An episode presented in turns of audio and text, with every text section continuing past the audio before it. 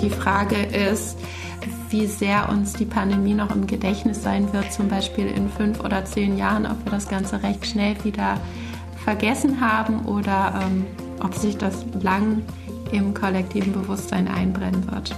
Das ist sicherlich eine ganz, ganz spannende Frage, auf die ich aktuell aber keine Antwort habe. Es wird nicht verschwunden sein bis dahin. Ich denke, es wird sich in den Alltag äh, eingerichtet sein. Es wird eine gewisse Durchseuchung geben. Es werden neue Varianten entstehen, die gegebenenfalls der existierenden Immunität, der Abwehr der Menschen wieder entkommen können und was dann wieder ein erhöhtes Risiko für den Bevölkerungsteil ist. Und ich denke, ja, es ich glaube, es wird uns begleiten, äh, ähnlich wie uns ähm, die Grippe begleitet. Lange Nacht der Wissenschaften. Ein Inforadio-Podcast. Wir schreiben den 6. März 2021. Noch immer ist unser Leben durch ein winziges Virus mit dem Namen SARS-CoV-2 bestimmt. Ein Virus, das im Januar vergangenen Jahres auch Deutschland erreichte und ab Mitte März das öffentliche Leben hierzulande stilllegte. Bundeskanzlerin Angela Merkel wendet sich am 18. März an die Bevölkerung mit dem zentralen Satz Das Coronavirus verändert zurzeit das Leben in unserem Land dramatisch. Unsere Vorstellung von Normalität, von öffentlichem Leben, von sozialem Miteinander, all das wird auf die Probe gestellt wie nie zuvor. Es ist ernst. Nehmen Sie es auch ernst. Am 22. März 2020 kommt es zum ersten Lockdown. Die Pandemie hat nun auch Deutschland fest im Griff. Und seitdem wird über Wirkungen und Nebenwirkungen der Pandemie kontrovers diskutiert. Willkommen, sagt Thomas Prinzler, zur zehnten Ausgabe des Inforadio-Podcasts Lange Nacht der Wissenschaften als Kooperation mit dem Verein der Langen Nacht der Wissenschaften und mit Unterstützung der Kampagne Brain City Berlin. Ein Jahr Corona, wie Pathogene und Menschen sich gegenseitig beeinflussen, ist mein Thema heute, das ich mit meinen Gästen besprechen will. Welche Auswirkungen haben die Pandemie und die Maßnahmen zu ihrer Eindämmung auf die psychische Gesundheit? Dazu erhoffe ich Antworten von Dr. Eva Asselmann. Sie ist wissenschaftliche Mitarbeiterin am Institut für Psychologie der Humboldt-Universität zu Berlin. In der Arbeitsgruppe Persönlichkeitspsychologie von Brain City Botschafterin Professor Jule Specht beschäftigt sie sich mit der Frage, welchen Einfluss einschneidende Lebensereignisse Ereignisse auf die Entwicklung der Persönlichkeit haben. Willkommen und danke, dass Sie dabei sind, nicht live im Studio, sondern zugeschaltet. Ja, einen wunderschönen guten Morgen. Und zugeschaltet ist auch Dr. Felix Michael Kai vom Berliner Max-Planck-Institut für Infektionsbiologie. Er erforscht dort die Evolution der Pathogene und wir sprechen darüber, ob und wie sich die Corona-Maßnahmen nicht nur auf uns Menschen, sondern auch auf das Virus, auf Pathogene auswirken kann. Willkommen auch Ihnen. Schönen guten Morgen und danke für die Einladung. Ein Jahr Corona-Pandemie, Frau Asselmann, Herr Kai. Was bedeutet das für Sie ganz persönlich? Bei uns hat sich viel verändert, natürlich im Privatleben, wie bei vielen anderen auch, aber auch beruflich. Ähm, ich lehre und forsche an der Uni und die ganze Lehre, die findet zum Beispiel momentan ausschließlich digital statt. Wir machen das alles ähm, online, entweder synchron oder asynchron, ähm, wo wir die Studierenden online treffen. Ähm, und entsprechend mussten wir unsere ganzen Lehr- und Lernformate natürlich umgestalten und entsprechend anpassen an die neuen Bedingungen. Und zu Hause haben Sie zwischen Küche, Aufräumen und Lehre online hin und her zu springen und Homeschooling. Ganz genau. Ähm, wir WissenschaftlerInnen sind dann natürlich in der glücklichen Lage, dass wir recht äh, flexibel sind. Es kommt natürlich darauf an, wo man forscht. Ähm, ich stehe aber glücklicherweise nicht im, im, Labor, sondern arbeite viel mit gegebenen Daten, die ich auswerte und das kann ich auch ganz wunderbar zu Hause machen, sodass ich da glücklicherweise nicht so stark eingeschränkt bin. Herr Kai, Sie sind Labormensch, äh, aber auch viel zu Hause. Wie, was bedeutet äh, und wie wirkt sich die Pandemie auf Sie aus? Ja, tatsächlich arbeite ich fast gar nicht im Labor. Also meine Arbeit zieht sich in erster Linie, wird in, in erster Linie am Computer statt. Also ich habe von daher eigentlich die richtige äh, Voraussetzung, um im Homeoffice zu arbeiten. Allerdings sind wir jetzt seit, waren wir jetzt zwei Monate lang mit meinen, unseren drei Kindern zusammen im Homeoffice. Die sind von zehn bis drei Jahre alt und ich würde mal sagen, also für uns persönlich ist es eine Herausforderung. Ich mit einer Vollzeitstelle, meine Frau hat eine Vollzeitstelle. Äh, es ist anstrengend und persönlich freuen wir uns, wenn äh, die Lockdown-Maßnahmen gelockert werden können und wir äh, wieder unsere Kinder sicher und wohlbehalten in Kitas und Schulen schicken können. Was hat mehr gelitten bei Ihnen beiden? Das äh, persönliche, private oder das Forschungs- und Hochschulleben? Kann man das so sagen? Ich, ich, ich denke, äh, ein bisschen leidet alles. Ich glaube, bei mir persönlich leidet aktuell ein bisschen mehr die letztlich die Arbeit. Äh, meine Frau ist beruflich sehr stark eingebunden und ich bin derjenige mit dem flexiblen Zeitplan als Forscher. Und da bin ich dann derjenige, der bei dem dann oft, äh, der dann oft nur noch nachts arbeiten kann und tagsüber äh, Homeschooling macht und sich äh, mit der die, die Jüngste versucht zu beschäftigen, damit nicht alle äh, verrückt werden zu Hause. Bei mir persönlich hat gar nicht so viel äh, gelitten. Ich habe nämlich keine Kinder, dementsprechend muss ich auch kein Homeschooling machen, sodass diese Belastung da von mir abfällt. Ja, ich konnte meinen äh, Forschungsalltag tatsächlich ganz gut anpassen an die neue Situation und bin auch ganz glücklich mit den äh, digitalen Formaten, die wir gefunden haben, weil das ja doch vieles in der Zusammenarbeit vereinfacht. Man kann zum Beispiel auch mit Menschen in anderen Ländern sehr gut äh, zusammenarbeiten und ich habe den Eindruck, das wird jetzt alles viel mehr genutzt zum Austausch und zur Zusammenarbeit. Frau Asselmann, einschneidende Lebensereignisse und die Auswirkungen, das ist ja das, äh, womit Sie sich befassen. Ich gehe davon aus, dass Corona oder die Covid-19-Pandemie dazugehören. Und was sind das sonst noch für, für Ereignisse? Ja, die Corona-Pandemie ist natürlich erstmal ein kollektives Lebensereignis, was uns alle mehr oder weniger äh, betrifft, auf uns alle zutrifft. Ähm, einschneidende Lebensereignisse darunter verstehen wir. Ansonsten oft individuelle Ereignisse, die äh, einen erheblichen Umbruch im Leben bedeuten, ähm, zum Beispiel familiäre, aber auch berufliche Ereignisse, wenn ich zum Beispiel mit einer Partnerin oder einem Partner zusammenziehe, heirate, Kinder bekomme, wenn ich mich trenne, scheiden lasse, der Partner stirbt, wenn ich eintrete ins Berufsleben oder wenn ich auch in Rente gehe. All das sind so Umbruchphasen im Leben, wo sich unheimlich viel tut und wo vom Einzelnen natürlich eine enorme Anpassungsleistung ähm, erfordert wird. Und das kann dazu führen, dass sich auch die Persönlichkeit verändert. Frau Asselmann, vielfach ist ja zu beobachten und zu spüren, jedenfalls berichten das auch viele, dass die Menschen dünnhäutiger geworden sind, schneller aggressiv reagieren. Sind das möglicherweise bereits Anzeichen dafür, dass sich unsere Persönlichkeiten durch die Pandemie verändern?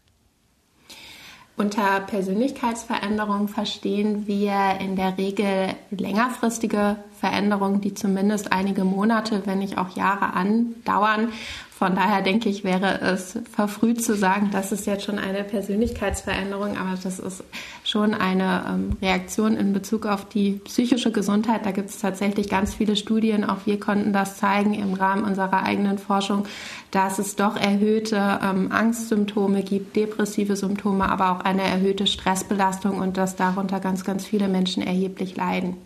Inwiefern das Ganze dann natürlich andauert über die Pandemie hinweg, das müssen wir dann uns anschauen. Lassen sich diese gefühlten und beobachteten Wahrnehmungen äh, wissenschaftlich mit Fakten hinterlegen? Sie haben ja, sagten Sie, Studien dazu. Ganz genau. Ähm, und zwar zum einen, äh, welche Rolle spielt denn unsere Persönlichkeit dafür, wie wir umgehen mit der Pandemie, wie wir uns anpassen an die neue Situation, aber auch wie belastet sind Personen aufgrund der neuen ähm, Covid-bedingten Umstände. Da konnten wir zum Beispiel zeigen, dass tatsächlich Lockdown-Maßnahmen, wenn wir also zu Hause bleiben müssen, dass das ähm, einhergeht mit erhöhten Symptomen, zum Beispiel erhöhten Angst- und depressiven Symptomen und dass das insbesondere jüngere Personen betrifft. Also wir konnten zeigen, dass Lockdown-Maßnahmen vor allen Dingen mit ähm, ja, einem beeinträchtigten Wohlbefinden einhergeht bei jüngeren Personen, weniger bei älteren. Weil gerade junge Personen, die sind natürlich in so einer Phase, da geht man gerne raus, man umgibt sich mit anderen, man geht ins Restaurant, in die Kneipe, auf Partys, in den Club. Und wenn das natürlich wegfällt, ähm, bedeutet das für viele jüngere Menschen ähm, ja eine enorme Umstellung und natürlich auch Einschränkung. Gerade vor dem Hintergrund, dass viele Jüngere vielleicht Singles sind, alleine wohnen ähm, und dann kann Einsamkeit natürlich auch ein erhebliches Thema spielen. Ich kann mich erinnern, vor einiger Zeit ein längeres Gespräch zum Thema Einsamkeit gemacht zu haben. Und da hat mich auch schon überrascht, dass gerade Jüngere da besonders äh, betroffen sind. Das bestätigen Sie jetzt auch nochmal.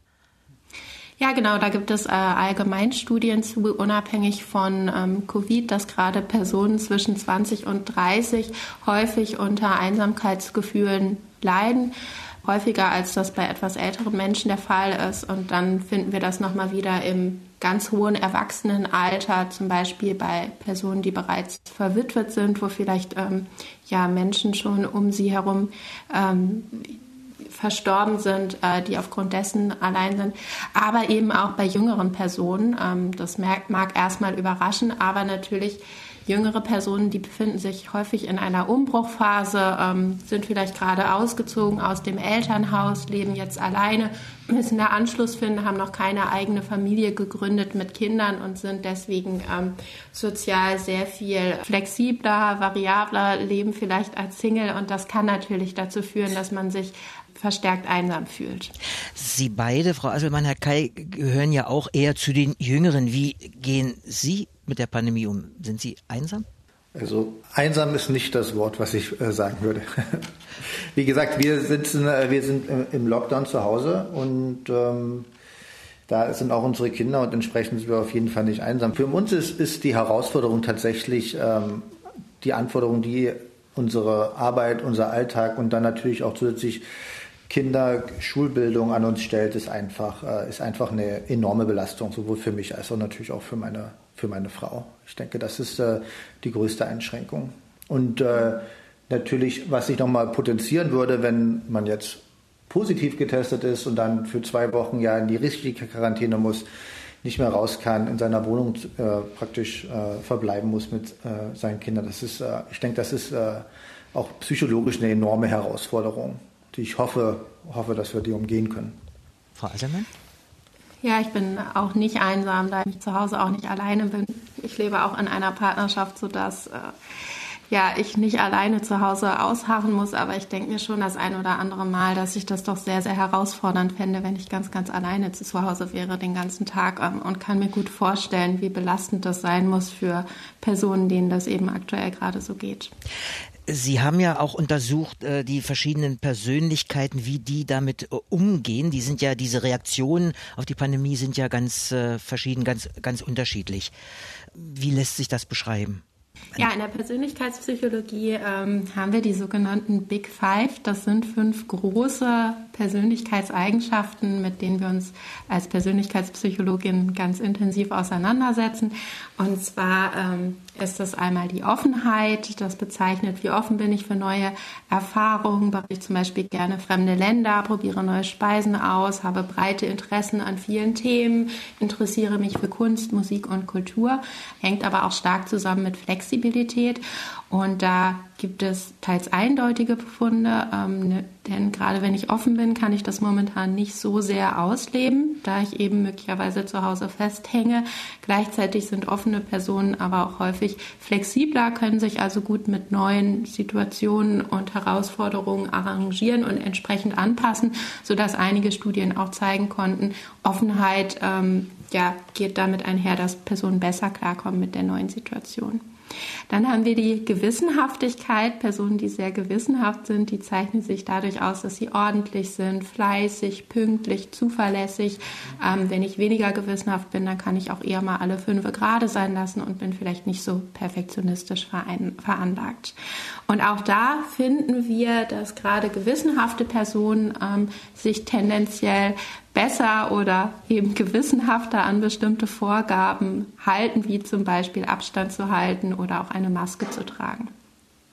Eine weitere wichtige Eigenschaft ist die Verträglichkeit. Also bin ich jemand, der auf Harmonie bedacht ist, dem das wichtig ist, gut mit anderen Personen auszukommen, ähm, oder bin ich jemand, der auch durchaus mal in Konflikt gerät. Und auch da scheint es so zu sein, das könnten wir auch zeigen in einer aktuellen Studie, dass Personen, die verträglicher sind, auch die halten sich eher an Vorgaben ähm, momentan, zum Beispiel ähm, Hygieneauflagen. Und dann haben wir die Extraversion. Extravertierte Personen sind Menschen, die sind sehr gesellig, sozial aktiv, gesprächig, gehen aus sich heraus. Ähm, und introvertierte Personen sind eher ruhig, ähm, können gut für sich alleine sein und ähm, brauchen auch einfach mal eine Auszeit für sich. Lassen Sie mich raten, ist, den letzten geht es besser. Genau, genau. Ja, und das ist insofern total spannend, ähm, da nämlich allgemeines eher zu sein scheint, dass ähm, extravertierte Personen, also außerhalb außerhalb so einer Pandemiesituation, dass es denen im Schnitt besser geht. Denn Personen, die extravertiert sind, sind gleichzeitig auch Personen, die häufig ähm, ja, positive Gefühle ähm, äh, verspüren. Also die ähm, häufig freudig sind. Ähm, und das geht äh, jetzt außerhalb von der Pandemie ähm, tendenziell mit einem besseren Wohlbefinden einher. Aber gerade in der Pandemie scheint es so zu sein, dass introvertierte Personen einen Vorteil haben und dass es denen besser gelingt, jetzt im Lockdown klarzukommen. Von daher ist das ein ganz, ganz spannender Befund. Und dann haben wir noch eine ähm, letzte Persönlichkeitseigenschaft, das ist die emotionale Stabilität. Die ist auch total wichtig. Ähm, Emotional stabile Personen sind eher robust, resistent gegen Stress und emotional nicht so stabile Personen eher nervös, ängstlich oder auch reizbar. Und da scheint es auch so zu sein, dass gerade Personen, die emotional weniger stabil sind, dass die auch Schwierigkeiten haben in der aktuellen Situation und tendenziell stärker neigen zu Ängsten, Depressionen ähm, und so weiter. Frau Asselmann ist uns zugeschaltet, deswegen gibt es manchmal so einen ganz kleinen Aussetzer im Ton. Frau äh, Asselmann, äh, ein Jahr Corona, welche Langzeitfolgen für die psychische Gesundheit könnte die Pandemie haben? Sie haben ja gesagt, noch ist es zu früh, da etwas zu sagen, aber was könnte sein? Hm, das ist jetzt tatsächlich äh, sehr, sehr spekulativ. Glaskugel. Ähm, ja, viele Menschen, die sind natürlich gerade auch massiv betroffen, zum Beispiel, weil sie ihre Arbeit verloren haben ähm, oder weil sie tatsächlich sehr, sehr leiden jetzt in den aktuellen Monaten. Sowas kann natürlich im Worst Case anhalten und sich dann längerfristig manifestieren. Zum Beispiel, dass jemand tatsächlich langfristig ähm, sich nicht so gut fühlt und auch über die Pandemie hinaus äh, mit Ängsten oder mit Depressionen zu kämpfen hat. Ähm, und auch Personen, die solche Rückschritte ähm, erlitten haben, ja, haben möglicherweise noch lange damit zu kämpfen und auch die Auswirkungen noch lange auszubaden, wenn sie beispielsweise jetzt längerfristig keine Arbeit finden oder ähm, ja vor einem Schuldenberg sitzen bleiben, der löst sich ja leider nicht auf, sobald alle geimpft sind. Aber ich hoffe natürlich, dass viele Menschen ähm, ja gut klarkommen und die ähm, Einschränkungen schnell überwinden. Und für viele hat die Pandemie natürlich auch positive Aspekte, zum Beispiel, dass wir jetzt vermehrt digitale Formate verwenden, uns vielleicht vernetzen mit ähm, Personen, die an einem ganz anderen Ort sind oder auch, ähm, dass man es schafft, einfach mal eine ruhige Kugel zu schieben zu Hause und eben nicht permanent jedes Wochenende um die Häuser ziehen muss und vielleicht behält der ein oder andere das ja auch für sich bei, weil er merkt, ähm, dass es ihm eigentlich ganz gut tut. Okay, darüber und äh, über die langfristigen Folgen können wir denn in äh, ein, zwei, drei Jahren reden. Wie gesagt, manchmal kann man auch in so einer Krise wie der Corona-Krise was Positives entwickeln. Ein Jahr Corona, wie Pathogene und Menschen sich gegenseitig beeinflussen, ist mein Thema heute im Inforadio Podcast lange nach der Wissenschaften. Nachdem ich nun gerade mit der Psychologin Dr. Eva Asselmann über die Folgen auf uns Menschen gesprochen habe, rede ich jetzt mit dem Evolutionsbiologen Dr. Felix Kai darüber, wie sich Pathogene an die Evolution des Menschen anpassen, sein Forschungsthema. Sie sind, Herr Kai, kein SARS-CoV-2-Virenspezialist, aber diese neuen Viren stammen höchstwahrscheinlich von Fledermäusen, von wo sie in mehreren Schritten auf uns Menschen übertragen wurden. Das ist, sagt man allgemein, Evolution in Aktion. Ja, das stimmt. Das ist, äh, was wir als sogenannte Zoonose bezeichnen, also von dem Tier übergesprungene Krankheiten auf den Menschen. Und ich arbeite in meiner Arbeitsgruppe daran, das unter anderem auch über Jahrtausende alte Zoonosen äh, zu rekonstruieren. Und äh, wir wissen natürlich, äh, dass Zoonosen äh, uns schon lange, lange begleitet haben. Und in der aktuellen Neuzeit ist auch SARS-CoV-2 nicht notwendigerweise eine extrem, was extrem Besonderes, sondern es ist eigentlich, äh, es passiert regelmäßig, nur in diesem Ausmaß, wie wir es jetzt wahrnehmen, ist es natürlich schon äh, ein Extrem. Wir erleben gerade, Herr Kai, wie sich das Coronavirus weiter verändert, wie von gefährlicheren englischen, südafrikanischen und brasilianischen Mutanten gesprochen wird. Mal generell gefragt, was führt zu Mutationen, auch in der jahrtausendealten Geschichte, die Sie verfolgen? Ja, also ganz, ganz nüchtern betrachtet ist äh, Mutationen sind einfach äh, Ablesefehler, wenn das Genom, also der Bauplan äh, von Viren oder auch von Bakterien oder letztlich auch einfach von uns Menschen äh, repliziert wird. Da äh, entstehen ab und zu mal Fehler. Wenn Sie sich vorstellen, Sie müssten ein sehr langes Buch abschreiben, da wird der ein oder andere Buchstabe vielleicht dann auch verdreht werden. Und diese Mutation oder diese Veränderungen entstehen schlicht und ergreifend zufällig. Aber und die meisten dieser Mutationen äh, haben keine Veränderung auf die Biologie, äh, sei es des Virus oder anderer Pathogene.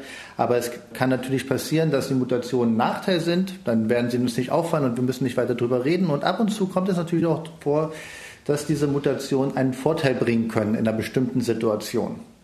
Und dann haben diese, äh, können sich die, diese Varianten, wie wir es jetzt nennen, gegebenenfalls durchsetzen und bekommen die Überhand.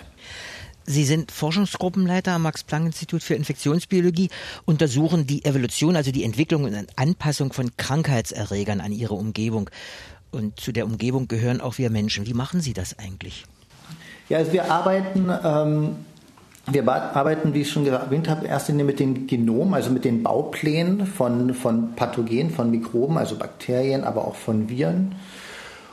Und was wir machen, ist wir letztlich wir versuchen wir, oder wir analysieren die Baupläne, also die Genome von diesen Bakterien, um herauszufinden, mit we über welchen Mechanismen oder welche Mutationen oder Veränderungen dazu beigetragen haben, dass sich Bakterien an uns angepasst haben, beziehungsweise dass Bakterien sich so verändern, dass sie zum Beispiel auch einfach neue Nischen äh, innerhalb uns Menschen in unserem Mikrobiom besiedeln können. Und ich mache das auf zwei verschiedenen, äh, sehr extrem verschiedenen Zeitebenen. Das ist einmal Jahrtausende alte Mikroben, die wir versuchen zu rekonstruieren von alten Skelettmaterialien, von äh, frühen Farmern oder Jägern und Sammlern, beziehungsweise wir äh, analysieren medizinische Proben, also Proben aus der Klinik und versuchen da zu analysieren, wie sich Bakterien innerhalb von wenigen Wochen verändern können, indem sie zum Beispiel von einem Mikrobiom in uns Menschen, zum Beispiel aus dem Darm, übertreten können in andere Nischen, wo sie dann gegebenenfalls eine Infektion auslösen können, wo sie normalerweise nicht wachsen könnten. Und da fragen wir uns, was sind die Mutationen, die dazu beigetragen haben für, diesen,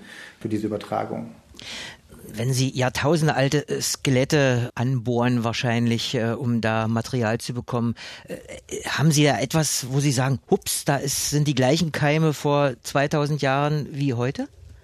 Haben Sie da so ein Beispiel? Ja, tatsächlich, tatsächlich kann das vorkommen. Also es ist natürlich äh, mit viel Zufall verbunden letztlich auch und auch ein bisschen Glück, weil äh, obwohl wir annehmen, dass viele Menschen vor tausenden von Jahren oder ein Großteil der Menschen vermutlich an Infektionskrankheiten gestorben ist, sind, ist doch äh, meistens äh, diese äh, Krankheitserreger nicht mehr erhalten. Aber wenn man Glück hat, also wir jetzt im Nachhinein Glück haben, die Menschen damals natürlich nicht so großes Glück hatten, dann hatten sie an einer systemischen Krankheit erkrankt. Also sie hatten im Blutstrom auch die Krankheitserreger und wenn die im Blutstrom sind zum Zeitpunkt des Todes, dann sind sie auch im Zahn, weil der Zahn durchblutet ist.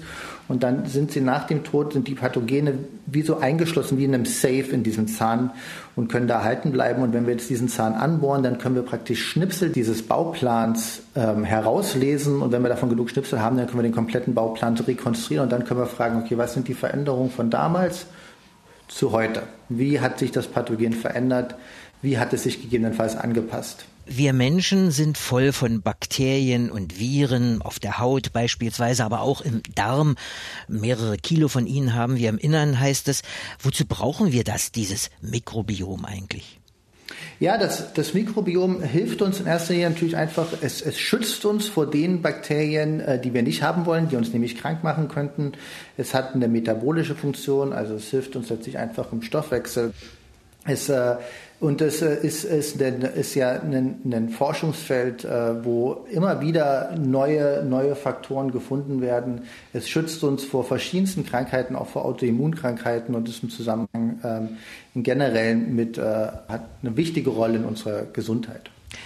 Herr Kai, nochmal gefragt, wenn Sie haben ja die Pathogene, die Krankheitserregenden, aber wir haben ja viele, viele andere Bakterien und Viren, äh, zigtausende, Millionen wahrscheinlich. Äh, manche machen krank, manche nicht. Warum ist das so? Oder können wir die Krankmachenden nicht irgendwie wegschmeißen?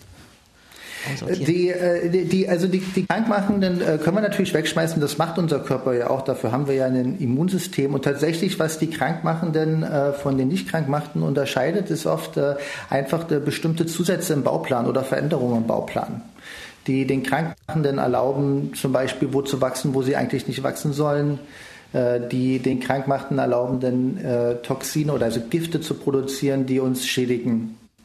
Und ähm, das äh, ist also, also letztlich ist es einfach nur, äh, sind es, es ist einfach nur eine große Variabilität, die genetisch gesehen äh, in der Mikrobenwelt existiert und manche davon sind nicht schädlich und wir haben uns gut aneinander angepasst und manche davon, die ähm, können uns äh, leider sehr krank machen, gegebenenfalls auch umbringen.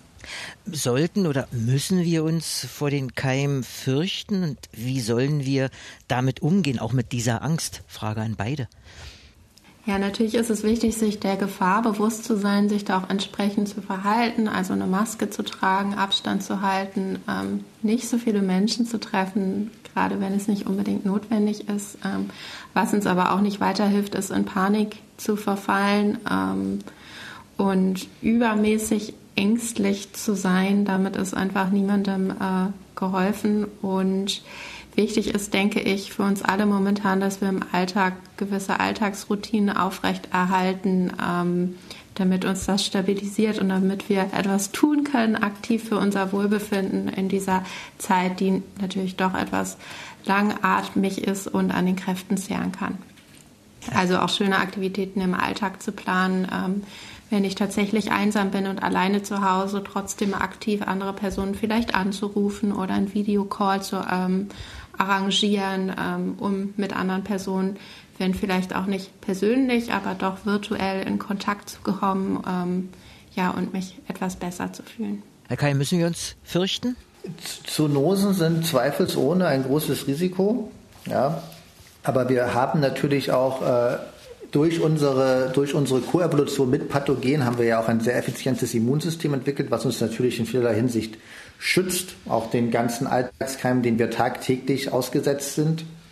Und da können wir uns zum gewissen Grad auch äh, darauf verlassen. Das funktioniert sehr gut. Aber wir müssen uns natürlich auch darüber bewusst sein, dass äh, wir mit unserem Verhalten natürlich äh, uns einem Risiko aussetzen, dass neue Krankheitserreger entstehen können, dass neue Krankheitserreger auf den Menschen überspringen können, die dann gegebenenfalls epidemische, pandemische Ausmaße erreichen können sei das jetzt durch äh, unsere Fleischindustrie und die Tierhaltung, wo ein hohes Risiko grundsätzlich besteht, oder auch daran, dass wir natürlich viel reisen und äh, dergleichen. Da ist äh, es ist einfach ein Risiko, was wir, was wir akzeptieren. The End is in Sight, hieß es gerade aus Großbritannien. Dort hat Premier Boris Johnson das Ende der Pandemie, die Einbahnstraße in die Freiheit für Ende Juni verkündet. Lassen wir mal dieses Datum unkommentiert. Irgendwann wird es ein Ende geben. Und dann sollten oder müssen wir dann unsere Lebensweise verändern? Ja, das sind äh, spannende Fragen, ähm, auch inwiefern uns das Ganze nachhaltig äh, beeinflussen und verändern wird, ähm, weil wir jetzt durchaus viele Monate hinweg in diesem Zustand gelebt haben und die eine oder andere Routine schon etabliert haben. Ähm, ich denke, einiges wird uns sicherlich erhalten bleiben. Zum Beispiel, dass wir viele Meetings jetzt digital durchführen und nicht wegen jedem kleinen Gespräch einmal um die halbe Welt gefühlt reisen. Ähm, und das käme dann hoffentlich auch der Umwelt zugute und hätte positive Effekte ähm, ja, wie er eben schon anklang, ich hoffe, da können wir einiges Positiver von mitnehmen. Okay. Ja, ich äh, stimme da für dich zu. Ich denke auch, dass die Digitalisierung, also gerade auch bei mir in meinem, in meinem beruflichen Umfeld, äh, viele positive Aspekte hat.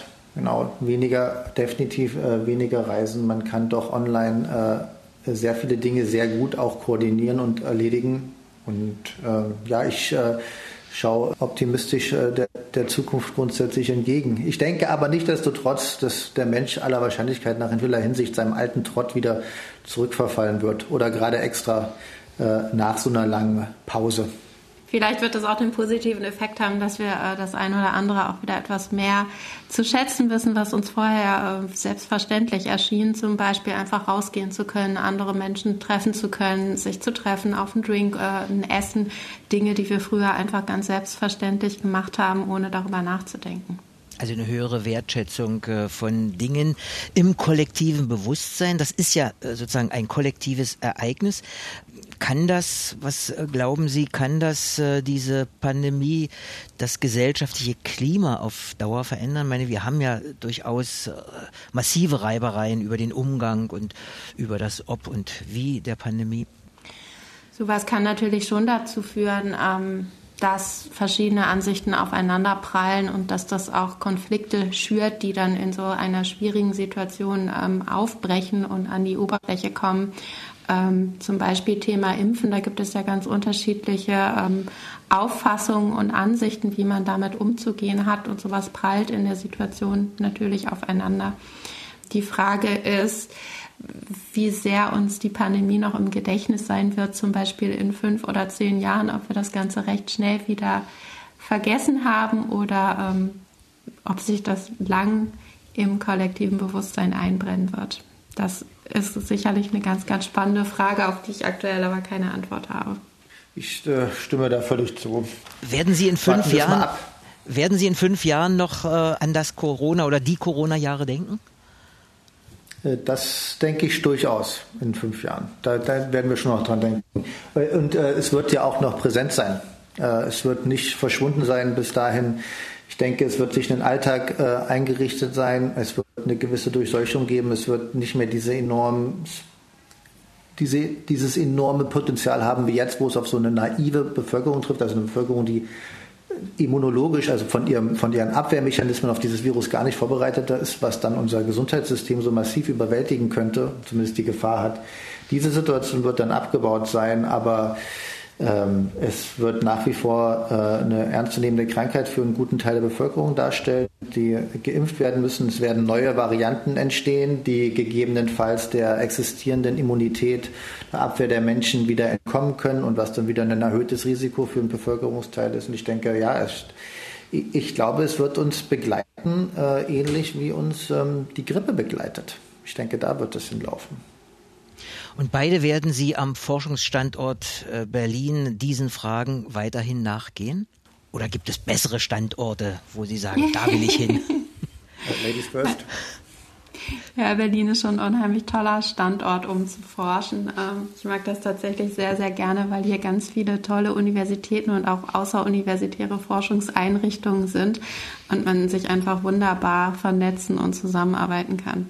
Herr Kai, Sie waren am MIT, sind aber hier. Ich, äh, ja, ich habe einen Forschungsaufenthalt am MIT gemacht. MIT ist natürlich und Boston ist natürlich ein wahnsinniger Forschungsstandort auch äh, mit äh, einer enormen Expertise.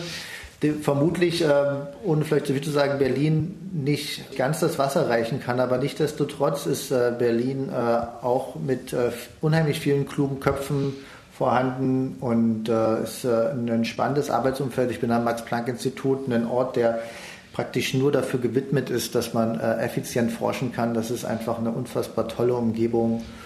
Und ich muss auch sagen, jetzt wo ich anfange, meine Arbeitsgruppe ist ja noch sehr jung aufzubauen, äh, Berlin ist auch schlicht und ergreifend ein Magnet für äh, junge Forscher, um aus der ganzen Welt, auch äh, aus Boston oder Massachusetts hierher zu kommen und äh, hier die Arbeit zu machen. Von daher äh, vermisse ich aktuell eigentlich nichts. Da haben wir doch ein wunderbares äh, Schlusswort von beiden auf den Forschungsstandort Berlin. Ein Lob darauf, ein Jahr Corona, wie Pathogene und Menschen sich gegenseitig beeinflussen, war Thema der zehnten Ausgabe des Inforadio-Podcasts Lange Nacht der Wissenschaften mit der Psychologin Eva Asselmann, HU Berlin und dem Evolutionsbiologen Felix Kai, Max-Planck-Institut für Infektionsbiologie. Beide waren mir zugeschaltet. Es gab einige Aussetzer. Die nächste Ausgabe können Sie dann am 6. April hören. Dann geht es um Umweltforschung in Berlin. Danke Ihnen beiden. Ich danke auch, Herr Prinzler. Vielen Dank. Und danke fürs Zuhören, sagt Thomas Prinzler. Lange Nacht der Wissenschaften.